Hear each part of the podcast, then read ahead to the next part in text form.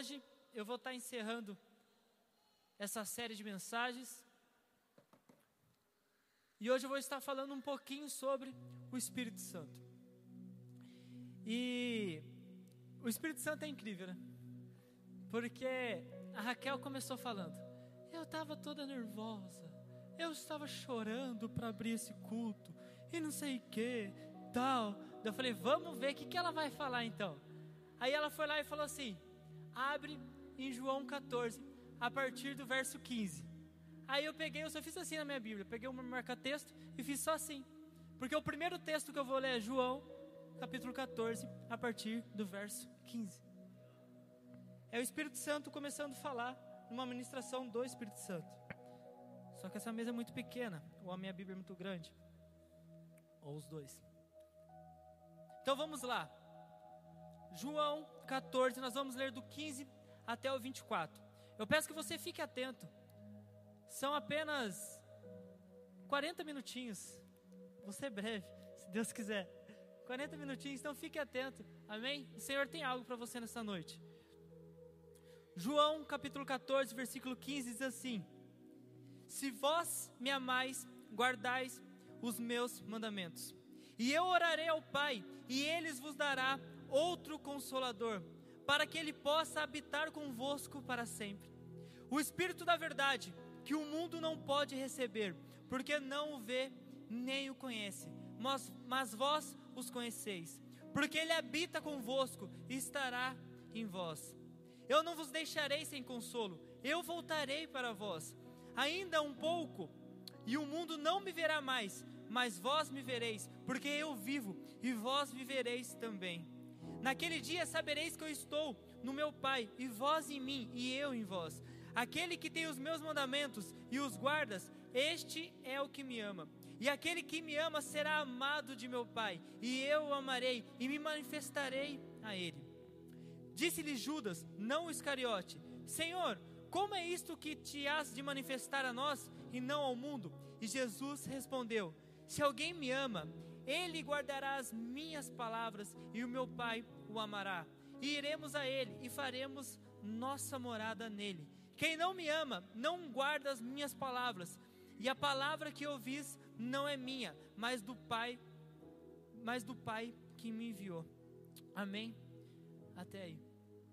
Esse é um discurso de despedida de Jesus Cristo. Jesus começa a se despedir dos discípulos.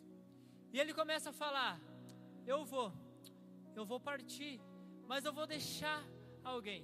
Eu vou deixar um consolador. E ele vai habitar em vocês por toda a eternidade. Nós pegamos esse discurso do versículo 15 ao 24 e nós separamos ele em algumas partes. Se você observar do versículo 15 até o 17, ele está falando sobre o Espírito Santo. Do 18 até o 21, Jesus está falando dele mesmo. E do 22 ao 24, ele está falando do Pai. Então, no seu, um dos seus últimos discursos, nas suas últimas palavras aos discípulos, o Senhor faz questão de falar sobre a Trindade: o Pai, do Filho e também do Espírito Santo. Isso me traz a convicção que não existe vida cristã sem nenhum desses três elementos.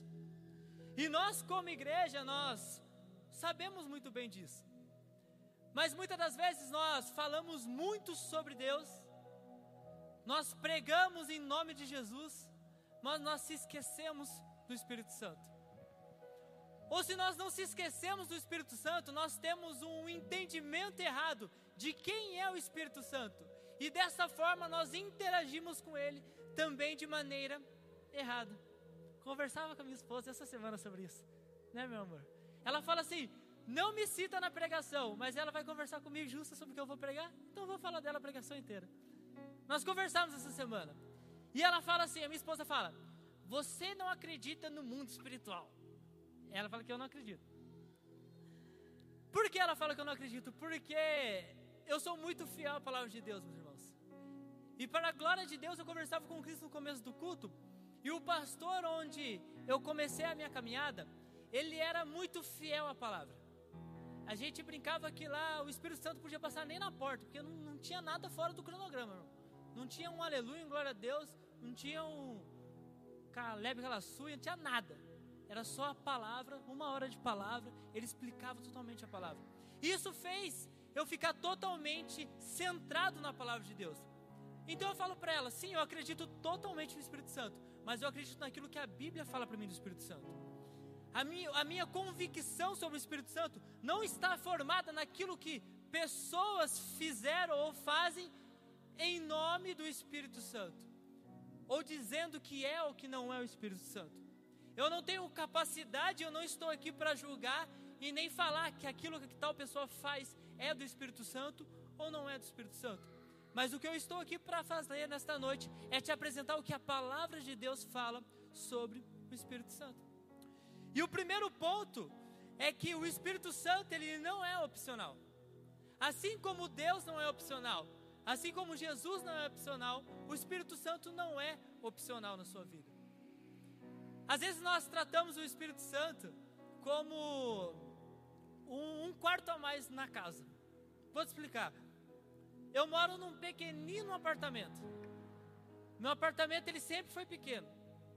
Mas agora com o Caleb crescendo, parece que o apartamento está diminuindo. E tudo o que eu queria era mais um quarto.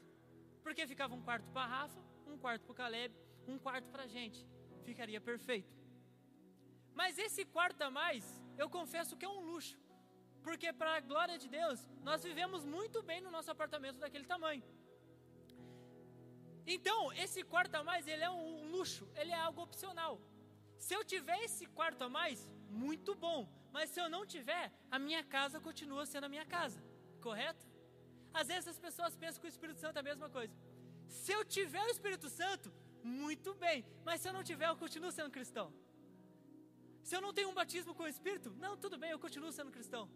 Se eu nunca tive uma experiência com o Espírito Santo, tudo bem, eu continuo sendo cristão. Não. Porque o Espírito Santo ele não é opcional.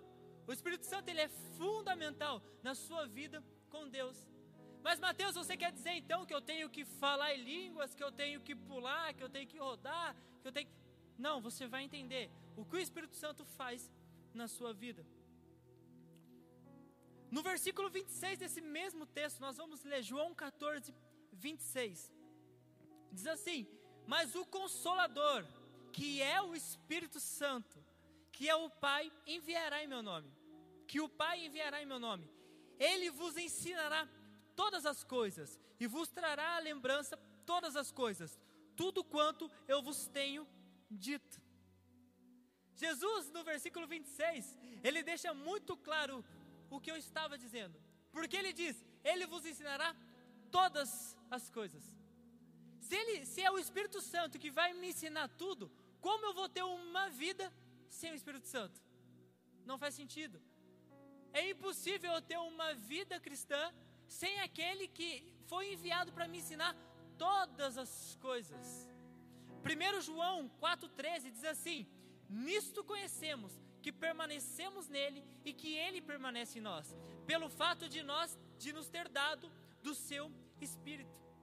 João também nos mostra com esta afirmação, com esse versículo: permanecemos nele e permanece o Espírito em nós. Quando ele usa a palavra permanecemos e permanece, ele quer deixar muito claro que não é algo, não é algo esporádico, não é algo às vezes. Teve uma vez que eu senti o Espírito Santo. Teve uma vez que eu fui no culto, aí tinha uma menina da unção lá. Ela cantou e eu senti o Espírito Santo. Teve uma vez que o pastor estava pregando, ele falou a palavra que eu estava pensando, eu senti o Espírito Santo. Essa não é a vontade de Deus, essa não é a vontade de Jesus, e essa não é a vontade do Espírito Santo. João é bem claro: permanecemos nele e ele permanece em nós. Espírito Santo, ele não deseja ser um visitante, ele deseja ser um morador em nós, em nossas vidas. O Espírito Santo ele não foi nos dado então para uma experiência. Muitas pessoas confundem o Espírito Santo com emoção. Meu irmão, se você estiver muito triste, muito triste, muito triste, e você abrir um vídeo do David Leonardo, você vai chorar, eu tenho certeza. E você vai falar: O Espírito Santo de Deus me convenceu. O Espírito Santo de Deus. Não, aquilo é o seu sentimento. Você estava emotivo. O Espírito Santo não é um sentimento. Porque os sentimentos passam, o Espírito Santo ele é eterno. O Espírito Santo de Deus ele não é uma emoção, porque as emoções passam, o Espírito Santo de Deus ele é eterno. Nós devemos parar de limitar aquilo que é eterno. Nós devemos parar de colocar um padrão naquilo que não tem padrão. Nós colocamos com as nossas limitações aquilo que é ilimitado e infinito, que vem da parte de Deus. O Espírito Santo de Deus veio para fazer morada em nós. Nós somos a verdadeira casa de Deus. Eu não sei se vocês lembram, mas quando eu ministrei sobre mordomia, eu falei que o dinheiro ele é neutro. Da mesma forma que esse prédio é neutro. Quem lembra que eu falei isso? Para quem não estava, por que o prédio é neutro?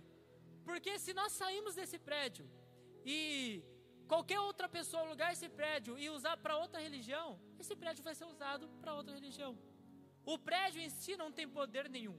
A cadeira não tem poder nenhum, o microfone não tem poder nenhum, porque o Espírito Santo, ele habita em nós. Em Atos 7, Estevão estava fazendo seu discurso. Ele estava prestes a ser apedrejado. E uma das suas palavras, no versículo 48, foi: Entretanto, o Altíssimo não habita em casa feitas por mãos humanas. Estevão ele já estava ciente, ele já sabia aquilo que ele acreditava e aquilo que ele carregava. Mas nós muitas vezes gostamos de contrariar aquilo que a palavra de Deus fala. E nós achamos que o poder do Espírito Santo está aqui, dentro deste lugar. Neste momento existe muito poder do Espírito Santo. Porque o Wesley está aqui, porque o Caio está aqui, porque o Pedro está aqui, porque a irmã está aqui. E o Espírito Santo habita neles, habita em mim, habita em você. Por isso que neste momento existe um poder do Espírito Santo sobre este lugar. Mas na hora que der umas 11 horas, a gente vai embora. Eu vou ali no alarme, vou colocar a minha senha, vou fechar a porta, o alarme vai disparar. Você acredita que o Espírito Santo vai estar aqui, vagando sobre esse prédio vazio?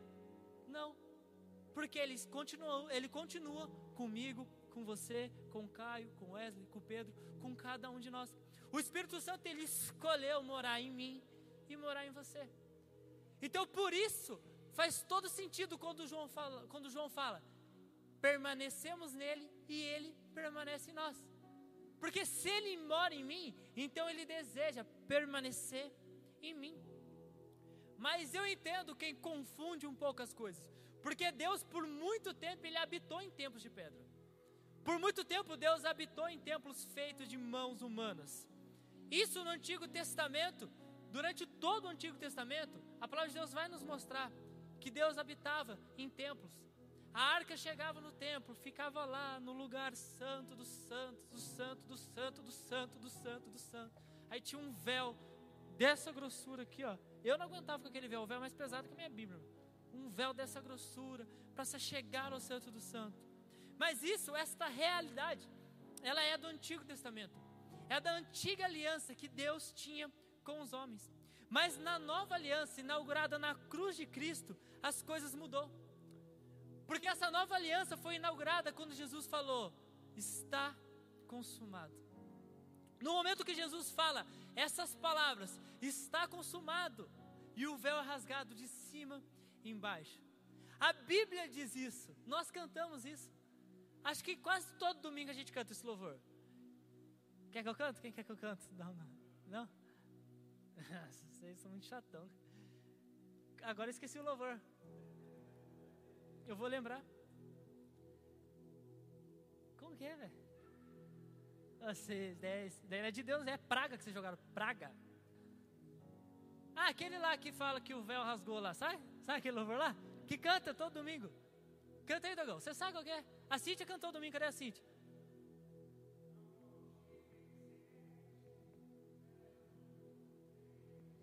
Exatamente. Cantamos todo domingo.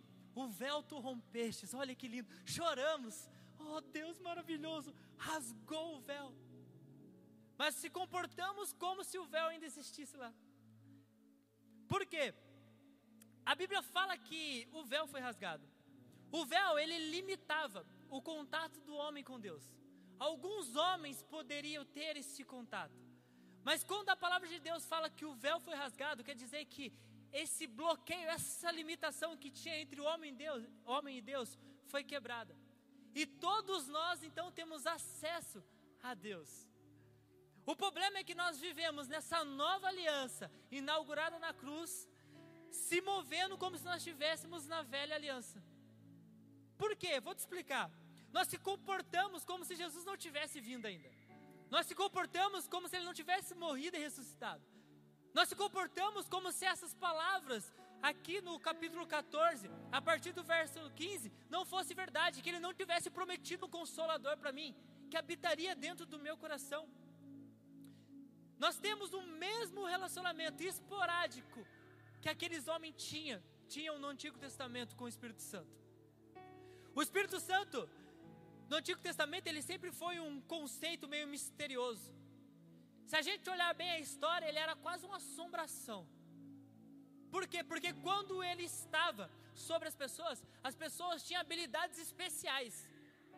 Eles eram quase um X-Men, Ele, Sansão, Sansão ele ganhava força. Então imagina você, do nada, um homem é muito mais forte que todos os homens. E a Bíblia fala que é porque o Espírito de Deus estava sobre ele. No momento que ele cortou o cabelo, a aliança que ele tinha com Deus foi quebrada e ele perdeu a força dele. Por quê? Pelo cabelo? Não, porque ele quebrou a aliança, ele desobedeceu, ele partiu, ele quebrou uma aliança de obediência que ele tinha com Deus. Outros homens, alguns profetas falavam e escreviam o que estava na mente de Deus. Você já parou para pensar que Isaías escrevia o que iria acontecer com Jesus milhares de anos para frente? Tudo aquilo era aquilo que já existia no coração e na mente de Deus. E um homem escreveu tudo isso. Habilidade especial através do Espírito Santo. Alguns controlavam o tempo, meu irmão. Elias orou e falou: Não vai chover. Não é esse Elias, não. Esse Elias aí está fujão. Alguém cuida dele. Se o Elias se levantar, você segura ele. Elias orou: Não vai chover. Não choveu. Passou um tempo, Elias falou: Quer que chove? Choveu. O homem controlava o tempo através do Espírito de Deus sobre ele. Fazia descer fogo do céu. Isso aí é legal, isso aí eu queria. Quem não queria? Danilo começou a mexer o saco, falou: Deus, rapidão, que só um, uma brasinha, só não precisa nem vir uma bola, só um, na cabeça dele para parar de mexer o saco. Quem conhece isso? É uma benção que ele é na minha vida. Coisa rápida. Por causa disso, a atividade do Espírito Santo no Antigo Testamento era uma autoridade divina sobre aquelas pessoas.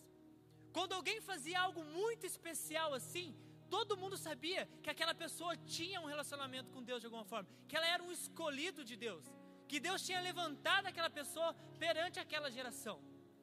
Então eram pessoas com habilidades especiais, mas que era algo esporádico. Elias não fazia isso quando ele queria. Eu estou brincando aqui que ele controlava o tempo, mas tinha um propósito. No tempo de Deus, ele orava, parou de chover. No tempo de Deus, ele orou, voltou a chover. Não era assim.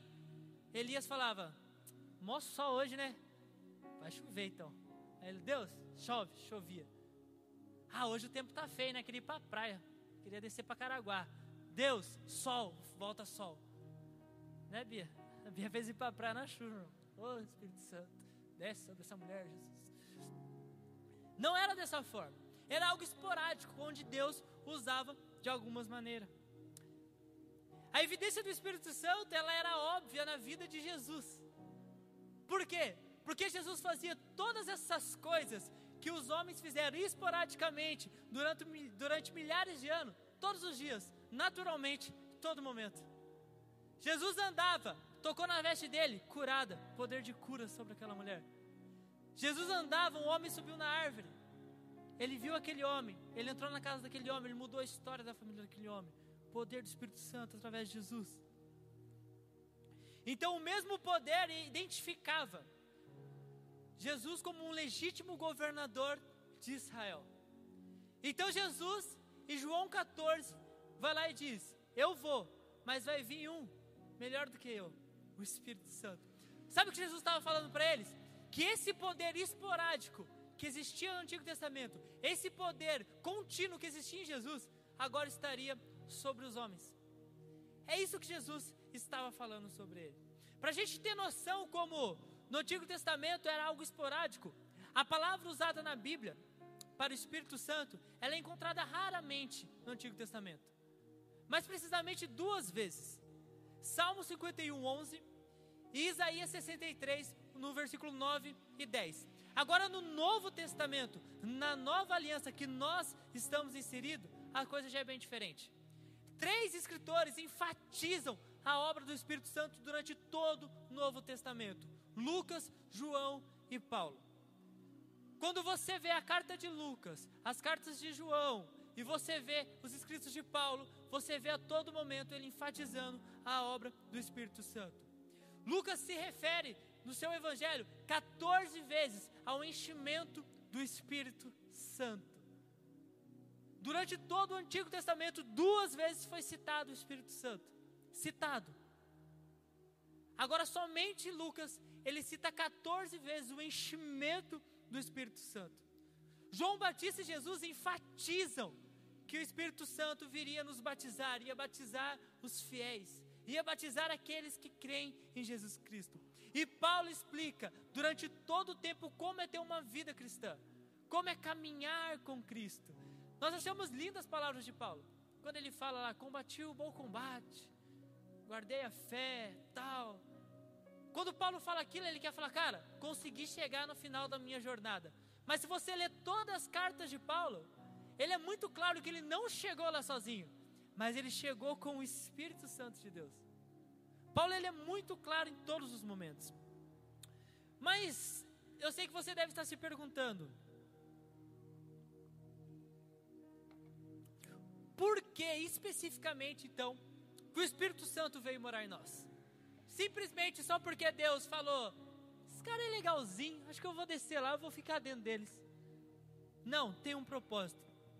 Primeiro, João 16, do 7 a 8, diz assim: Mas eu lhes digo a verdade, é melhor para vocês que eu vá, porque se eu não for, o consolador não virá para vocês, mas se eu for, eu enviarei a vocês. Quando ele vier, convencerá o mundo do pecado, da justiça e do juízo. O primeiro papel do Espírito Santo em mim e em você é trazer arrependimento. A primeira coisa que o Espírito Santo faz em nós é nos convencer do pecado. A primeira coisa que o Espírito Santo deseja fazer em mim e você é nos convencer do pecado mais íntimo do nosso coração do pensamento mais escondido que você tem, daquilo que você não consegue contar para o seu melhor amigo, daquilo que você não consegue contar para aquela pessoa que você se relaciona, daquilo que você não consegue contar para o seu pastor para pedir uma ajuda, para o seu líder para pedir uma ajuda. O Espírito Santo de Deus, primeiramente, ele vem para mim e para você para trazer arrependimento aos nossos corações, porque não existe um relacionamento com Deus sem arrependimento. Se alguém falar que se relaciona com Deus, mas não se arrependeu dos seus pecados, esse é mentiroso. A palavra de Deus é muito clara: quando ele vier, convencerá o mundo do pecado, da justiça e do juízo. O arrependimento é o começo de uma reaproximação do homem com Deus. O primeiro passo para se aproximar de Deus é se arrepender. O primeiro passo para se aproximar de Deus é se arrepender de toda a palavra. Som. O primeiro passo para a gente realmente ter um relacionamento genuíno com Deus é se arrepender dos, dos nossos pensamentos. Mas, Mateus, todos nós pecamos. Nós pecamos todos os dias. Sim, mas nós temos que se arrepender todos os dias. O problema do cristão não é simplesmente quando ele cai em pecado. Não estou falando permanecer no pecado, isso é uma outra coisa. Sabe por quê? Porque você só permanece no pecado quando você cai e não se arrepende. Porque quando você cai e se arrepende, você não permanece no pecado. Porque o pecado te incomoda. Nós devemos ficar incomodados todas as vezes que nós pensamos algo que não é de Deus. Todas as vezes que nós falamos algo que não é de Deus. Todas as vezes que nós fazemos algo que não é de Deus, que desagrada a Deus, que desagrada o Espírito Santo que está dentro de nós. E nós então precisamos abrir um espaço para o Espírito Santo de Deus, para que ele nos leve ao arrependimento. Nós devemos deixar de lado todo orgulho, todo ego, toda vaidade. Jesus diz em Marcos 1, no versículo 14 e 15: Depois de João ter sido preso, Jesus foi para Galiléia pregando o evangelho de Deus, e ele dizia: Jesus dizia: O tempo está cumprido, o reino de Deus está próximo. Arrependam-se e creiam no evangelho. Jesus veio para pregar: arrependam-se e depois creiam no evangelho. Observe, as pessoas costumam dizer ao contrário: crê, depois vai ver o que nós faz. Nós, nós chegamos para a pessoa, se aceita Jesus? Aceito, beleza. Uma hora o Espírito Santo convence ele do pecado. Mas as palavras de Jesus eram o contrário. Arrependa do seu pecado. Agora crê em mim. Jesus veio para pregar arrependimento. Jesus veio para trazer arrependimento. Mas eu sei, sabe por que nós costumamos pregar ao contrário? Porque nós queremos ser gentis. Eu não quero ser o cara chato. Porque se eu for o cara chato, esse cara não vai aceitar Jesus. Como se Jesus dependesse de você para ele escolher a vida daquele homem. Como se Jesus dependesse que as pessoas já achassem o Mateus legal para ele ficar conhecido. Como se Jesus dependesse do meu louvor, do meu canto, da minha voz para as pessoas conhecer ele, conhecer ele em espírito e em verdade. Puro egoísmo. Puro ego do homem pensar tudo isso. A palavra de Jesus era: arrependa-se e depois creia. O verdadeiro evangelho é primeiro você se arrepende através do Espírito Santo e depois você crê. Mas quem nos dá essa fé então que Jesus fala? Segundo Coríntios 4:13. Tendo, porém, o mesmo espírito de fé, como está escrito, eu criei por isso falei, também nós cremos e por isso também falamos. Paulo, ele fala sobre o espírito da fé, que também é o Espírito Santo. A palavra usada por Paulo para falar espírito da fé é a mesma palavra usada em todo o Novo Testamento para falar sobre o Espírito Santo. Nós então se arrependemos através do Espírito Santo e nós cremos através do Espírito Santo. Porque não existe um novo nascimento sem o Espírito Santo. Não existe um homem que possa se arrepender genuinamente dos seus pecados sem o Espírito Santo. Nós conhecemos muitas pessoas que esse exemplo, eu gosto desse exemplo porque é um exemplo claro de se entender. Que se arrependem não genuinamente, mas se arrependem por conta das consequências do seu erro. Costumo sempre usar um exemplo. Posso usar um exemplo do meu casamento, um exemplo de mim. Se eu cair em adultério, Mateus caiu em adultério, automaticamente a minha esposa descobre, a minha esposa pede o divórcio, nós separamos. Automaticamente eu perco o relacionamento com a Rafaela e eu perco o relacionamento com o Caleb. Automaticamente eu perco o meu ministério na igreja automaticamente eu perco a confiança de todos vocês que confiam em mim espiritualmente. Aí então me bate um arrependimento. Aí eu fico triste porque eu não vou ver meu filho, eu não vou ver a Rafaela. Eu fico triste porque eu amava a Bia.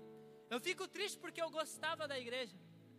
E eu começo a falar para a Bia que eu estou arrependido. Eu vou na porta da casa dela, eu faço um barraco, eu balanço o portão, eu choro e falo: Volta, Bia, volta para mim. Só que na verdade, isso não é arrependimento, isso é remorso. Porque eu só estou triste porque eu perdi coisas. O verdadeiro arrependimento me impede de fazer isso. Sabe por quê? Porque eu sei que no momento que eu adulterar, eu não só perco o relacionamento com a Bia, mas eu perco o relacionamento com Deus. Porque o pecado me afasta de um relacionamento com Deus. E o amor que eu sinto por Deus é muito maior do que o amor que eu sinto pela minha esposa, que eu sinto pelo meu filho, que eu sinto pela igreja e que eu sinto pelo ministério. Então, quando eu estou verdadeiramente arrependido de algo, é porque o Espírito Santo está trabalhando no meu coração. E ele nos impede todos os dias de fazer coisas que nós fazeríamos sem o Espírito Santo de Deus. Então, Mateus, por que eu continuo permanecendo no mesmo erro? Talvez porque você não dá ouvidos ao Espírito Santo. Talvez porque você espera e você entendeu que o Espírito Santo ele ainda é esporádico. E você espera um homem de Deus vir até a igreja, falar o seu CPF e falar que você tem que parar de assistir pornografia. Sendo que o Espírito Santo de Deus está dentro de você todo dia. Quando você vai fazer aquilo, ele está falando para você: Não, não faz isso, cara. Eu estou aqui ainda. É possível sentir prazer na minha presença. É, preciso, é, é possível sentir alegria na minha presença. Ei, filho, eu quero falar para você na eternidade: servo bom e fiel. Entra no prazer do seu Senhor. Faça parte do gozo do seu Senhor. Essa é a vontade de Deus para você.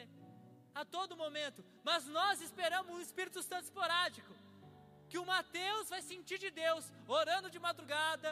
Ah, eu senti que hoje eu vou chegar e eu vou falar para o Wesley que o Wesley deve mudar o casamento dele. Esperamos o Espírito Santo esporádico. Por isso eu falo, nós vivemos numa nova aliança onde o Espírito Santo está aqui, mas se comportamos como se o Espírito Santo ainda estivesse lá, longe, esperando, ele esperando Moisés descer do monte, como foi cantado aqui. Nós esperamos um homem de Deus subir até o monte, ter o um contato com o Espírito Santo e vir nos entregar algo a todo momento. Mas é o Espírito Santo que traz um novo nascimento para mim e para você. Se é Ele que traz o arrependimento, se é Ele que nos faz acreditar, é Ele também que faz o novo, o novo homem nascer. Paulo também falou isso para Tito. Tito, capítulo 3, versículo 4 ao 6, diz assim: Mas quando se manifestou a bondade de Deus, nosso Salvador, e o seu amor por todos, Ele nos salvou, não por obras de justiça praticadas por nós, mas segundo a sua misericórdia. Ele nos salvou mediante ao lavar regenerador e renovador do Espírito Santo, que Ele derramou sobre nós ricamente por meio de Jesus Cristo, o nosso Salvador. O mesmo Espírito Santo que nos leva ao arrependimento, o mesmo Espírito Santo que nos faz crer, é um Espírito Santo com um lavar regenerador. Regenerar. O nosso dicionário diz que é gerar ou produzir novamente, formar-se de novo, dar uma nova. O Espírito Santo, ele gera e produz novamente um coração que um dia foi caído. Ele gera dentro de você novamente um relacionamento que um dia foi perdido. Ele forma de novo a aliança que você tinha com Deus. O Espírito Santo ele dá uma nova vida para você. Você não precisa continuar nas velhas práticas. Você não precisa continuar com o seu relacionamento da forma que ele é. Você não precisa continuar nesse pecado. Mas Mateus, eu devo terminar esse relacionamento? Não, você deve ajustar esse relacionamento aos padrões do Espírito Santo, porque o Espírito Santo deseja criar uma nova história com você. Mas e depois do nascimento? Me arrependi. Sim, me arrependi.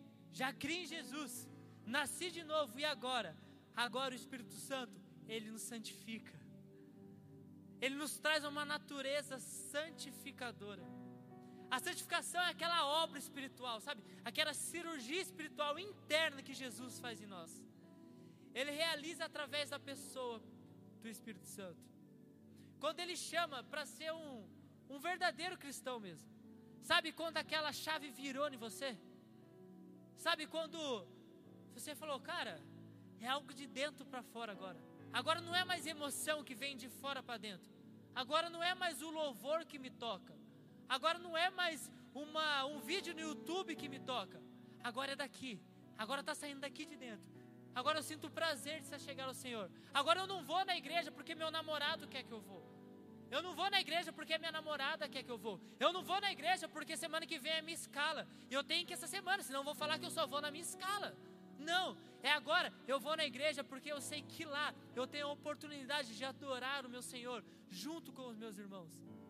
Agora eu vou na casa de Deus porque eu sei que na casa de Deus existem pessoas que amam Jesus da mesma forma que eu amo. Isso é um processo de santificação, tudo começa a fazer sentido. Quando Paulo fala que ele considera tudo lixo, é porque o Espírito Santo visitou ele. E tudo aquilo que ele dava valor agora, cara, não é nada perto de Jesus. Eu falei, eu amo muito mais Deus do que eu amo meu relacionamento, do que eu amo meu próprio filho. Sabe por quê? Não é que eu não amo eles, muito pelo contrário. Quem me conhece sabe tudo que eu faço por eles. Não é isso, mas é porque eles, perto daquilo que o Senhor é, cara, não tem comparação. Essa comparação que Paulo estava falando. Quando Paulo fala, eu considero tudo lixo, ele estava falando de toda a fama que ele tinha, de todo o conhecimento, de todo o nome, todo o glamour, tudo aquilo que hoje não tem mais valor para ele. Mas nós vamos ao contrário da palavra todos os dias. Ao invés de valorizarmos aquilo que nós portamos, que é o Espírito Santo, nós valorizamos fama, glamour, visibilidade, todas as outras coisas. A palavra de Deus diz que sobre muitas obras do Espírito Santo. Vou terminar no horário. Ó. palavra de Deus fala sobre muitas obras do Espírito Santo. E todas elas são maravilhosas. A palavra de Deus fala sobre os dons do Espírito. Falar em línguas. Fala sobre curar, discernimento de espírito. Tudo isso parte do Espírito Santo. Tudo isso é de Deus. Mas todas essas coisas, ela pode ser questionada pelo homem. Se eu começar a falar em línguas aqui, qualquer um pode me questionar. Qualquer um pode pensar aí no seu interior: será que é Deus mesmo ou será que é o homem? Se eu chegar e derramar uma palavra sobre o Caio, o Caio pode questionar: será que é de Deus mesmo ou será que são as palavras do pastor Mateus porque ele conhece a minha vida? Se eu chegar aqui e até mesmo curar alguém, você pode achar que não foi eu, que aquela pessoa já tinha sido curada, que não foi o Espírito Santo. Eu não, que eu, meu Deus, é verdade. Que não foi o Espírito Santo. Mas a santificação, ninguém pode duvidar. A mudança interior de dentro para fora, ninguém consegue duvidar, ninguém consegue questionar. A mudança de vida que o Vitor teve, ninguém pode questionar. A família do Vitor conhece o Vitor antes de Jesus e conhece o Vitor depois de Jesus. Eles podem questionar o que for, mas ele sabe que ele foi transformado, ele está diferente, ele é um novo homem, teve um novo nascimento. O Mateus, todo mundo pode questionar o Chimbinha. Mas o Mateus, as pessoas olham e falam, cara, ele está diferente. Então eles podem não acreditar naquilo que eu prego. Eles podem não acreditar que Jesus Cristo tem poder. Mas eles não podem falar nada que eu não tive uma transformação. Eles, a santificação que existe, que existiu em mim, através do Espírito Santo, ela é inquestionável. Por isso, a maior obra que o Espírito Santo pode fazer por você não é o falar em línguas, não é você curar pessoas, mas é te santificar e gerar um novo nascimento em você. Jesus deseja trazer a maturidade à sua noiva. Jesus vem buscar uma noiva madura, uma noiva santa. Nós cantamos aqui, eu já coloquei as minhas vestes brancas. Vestes brancas remetem à santidade. Para mim falar, eu estou te esperando. Pode vir, vem me buscar, vem sobre nós. Para mim gritar Maranata, eu tenho, tá, tenho que estar com as vestes brancas. Eu tenho que estar santificado através do Espírito Santo. Eu li uma frase, eu anotei que diz assim: o tipo bíblico do homem santificado não é o homem que se oculta em uma caverna, não é o homem que não tem nenhum contato com o mundo, mas o que glorifica a Deus, sendo Senhor ou sendo servo, sendo pai ou sendo filho, na família ou nas ruas, no mundo dos negócios ou no mundo do comércio. O típico homem bíblico santificado, ele glorifica a Deus a todo momento, independente do lugar. Eu preciso convencer essa pessoa a comprar, então eu vou mentir para ela. Isso não é santidade. Eu preciso sair mais cedo do trabalho, então eu vou dar um jeitinho aqui. Isso não é santidade. Eu preciso entregar esse serviço mais rápido, eu vou fazer de qualquer maneira. Isso não é santidade.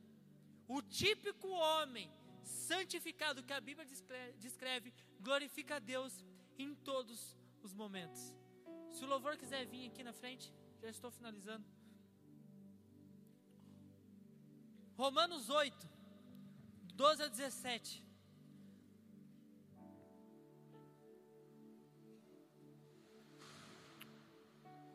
Diz assim: Assim, pois, irmãos, somos devedores, não a carne, como se estivéssemos obrigados a viver segundo a carne.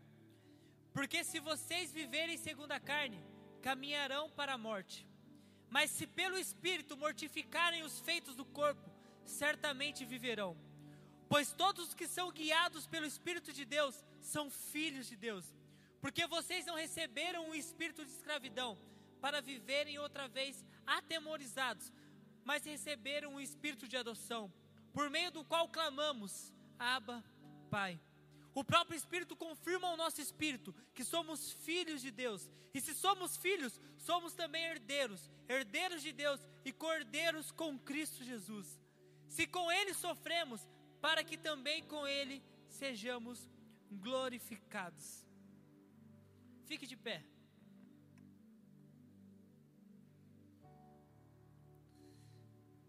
A carta escrita ao Romanos diz: Pois todos os que são guiados pelo Espírito de Deus são filhos de Deus. A Bíblia nos ensina e nos motiva a ter um relacionamento genuíno e verdadeiro com Deus. Eu vim aqui nessa noite para te mostrar que você pode se arrepender desse pecado através do Espírito Santo. Você pode crer mais em Jesus através do Espírito Santo. Você pode ter o verdadeiro novo nascimento através do Espírito Santo. Você pode ter uma vida santa através do Espírito Santo. E esse versículo resume tudo o que eu disse. Sabe por quê? Porque ele diz: Pois todos os que são guiados pelo Espírito de Deus são filhos de Deus. Sabe qual é a função do Espírito Santo? Sabe qual é o desejo do Espírito Santo? Nos guiar para uma vida eterna com Jesus. Nos guiar para os braços do Pai, nos guiar para uma vida de santidade com Jesus. O Espírito Santo de Deus nos chama para parar de negligenciar o Espírito Santo de Deus e parar de usar o Espírito Santo como um amuleto, como um superpoder, como algo especial que eu uso quando eu quero, como uma carta na manga, e começar a usar o Espírito Santo de Deus para ser guiado aos caminhos do Pai. Jesus, ele sempre quis, ele sempre desejou um relacionamento. Esse livro aqui, as pessoas costumam dizer que é o manual para a sua vida, mas não é. Esse livro aqui, ele é inteiro sobre Jesus. É sobre Jesus. E o que nós aprendemos nesse livro é se relacionar com Ele. Porque aqui nós conhecemos Ele e se relacionamos com Ele. Mas esse Jesus ele foi tão bom que além dele deixar a forma de conhecer ele, ele também deixou o Espírito Santo para nos ajudar. Durante toda a sua vida, todo lugar que você for, toda situação, haverá sempre algo dentro de você te mostrando o caminho correto. O Espírito Santo ele vai estar sempre te guiando para os caminhos corretos. E nós só temos uma função durante toda a nossa vida: ficarmos sensíveis ao Espírito.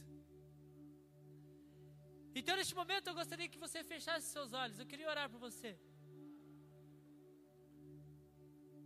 Que a sensibilidade do Espírito Santo de Deus venha sobre nós. Que Deus quebre esse nosso coração de pedra que Deus tire de dentro de nós todo ego, toda vaidade. Que Deus tire do nosso pensamento que nós conseguimos sem Ele, que nós temos poder o suficiente para caminhar sem Ele. Feche seus olhos, foque no Senhor. Que Deus tire de nós toda distração, tudo aquilo que nos impede de ser sensível ao Teu Espírito. Espírito Santo de Deus, neste momento, Pai, eu peço que o Senhor venha sobre nós com um toque suave, Pai. Senhor, neste momento, Pai, nós não precisamos sentir nenhum arrepio, Pai. Neste momento, Espírito Santo de Deus, nós não estamos pedindo por nenhuma emoção, Pai. Nós não, não estamos pedindo por nenhuma manifestação sobrenatural do Senhor, Pai. Nós não precisamos, Pai, de ninguém pulando, gritando, fazendo o que for, para nós confiarmos no Senhor, Pai. Senhor, nós acreditamos na Tua palavra, Pai, e a Tua palavra diz que o Seu desejo é permanecer em nós, Pai. Então, Jesus, nós acreditamos, nós confiamos, nós temos fé que o Senhor está dentro de cada um dessas pessoas que estão aqui, Pai. Mas Espírito Santo de Deus, nós somos falhos, Pai. Nós somos tão falhos, Pai, que nós não conseguimos ouvir a, suas, a Sua voz muitas das vezes, Pai. Então, Jesus, nesse momento eu peço que o Senhor traga uma sensibilidade aos nossos corações, Pai. Que neste momento, Pai, nós possamos ouvir a Sua voz que nós possamos sentir o seu suave toque aos nossos corações, que os nossos pensamentos sejam transformados pelo teu espírito, que o nosso caráter seja transformado pelo teu espírito, Pai, que nós possamos ser homens e mulheres mais próximos do seu coração, Pai. Jesus, nos leva ao mais profundo do teu espírito, Pai nos faz perder o controle de nossa vida, Pai. Nos faz entregar ao Senhor aquilo que nós não entregamos ainda, Pai. Senhor, nos encontra nesta noite, Pai. Encontra a tua igreja, Pai. Encontra a tua noiva, Jesus Cristo. Jesus, nós precisamos do Senhor. Nós precisamos do Espírito Santo até mesmo para te adorar, Jesus. Nós precisamos do Senhor, Pai para entender tudo o que o Senhor deseja para a nossa vida, Pai. Então, Senhor, seja a luz em nossas vidas, Pai. Clareie o nosso caminho, clareie o plano do Senhor para a nossa vida, Pai. Jesus, nos convence dos nossos pecados, Pai. Senhor, me convence daquele pecado mais íntimo, Pai. Convence o seu filho, Pai, daquele pecado mais íntimo, Pai. Daquilo mais secreto que ele guarda, Pai daquilo mais obscuro que está dentro do coração dele, Pai. E traz ele à luz do arrependimento, Pai. Santifica os seus filhos, Pai. Que eles possam sentir prazer na tua presença, Pai. Que eles possam sentir prazer em oração. Que eles possam sentir prazer na palavra de Deus. Que eles possam sentir prazer na comunhão. Prazer na adoração ao Senhor, Pai. Espírito Santo de Deus, e quebra tudo que está nos impedindo de ter um relacionamento genuíno com o Senhor, Pai. Espírito Santo de Deus, quebra toda barreira que nos impede de romper no sobrenatural de Cristo, Pai. Senhor, gere em nós, Pai, uma maturidade, Pai, para nós manifestarmos o Teu Espírito sobre o mundo, Pai.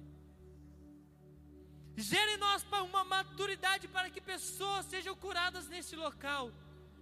Gere em nós uma maturidade para que pessoas sejam realmente transformadas neste lugar, Pai. Espírito Santo de Deus, gera nessa geração um coração que te ama, Pai. Um coração que te obedece, um coração que tem sede de justiça, Pai. Espírito Santo de Deus, gere em nós um coração que realmente anseia pelos céus, Pai. É isso que eu te peço, Jesus. E eu te agradeço por tudo, Pai. Por tudo. Amém.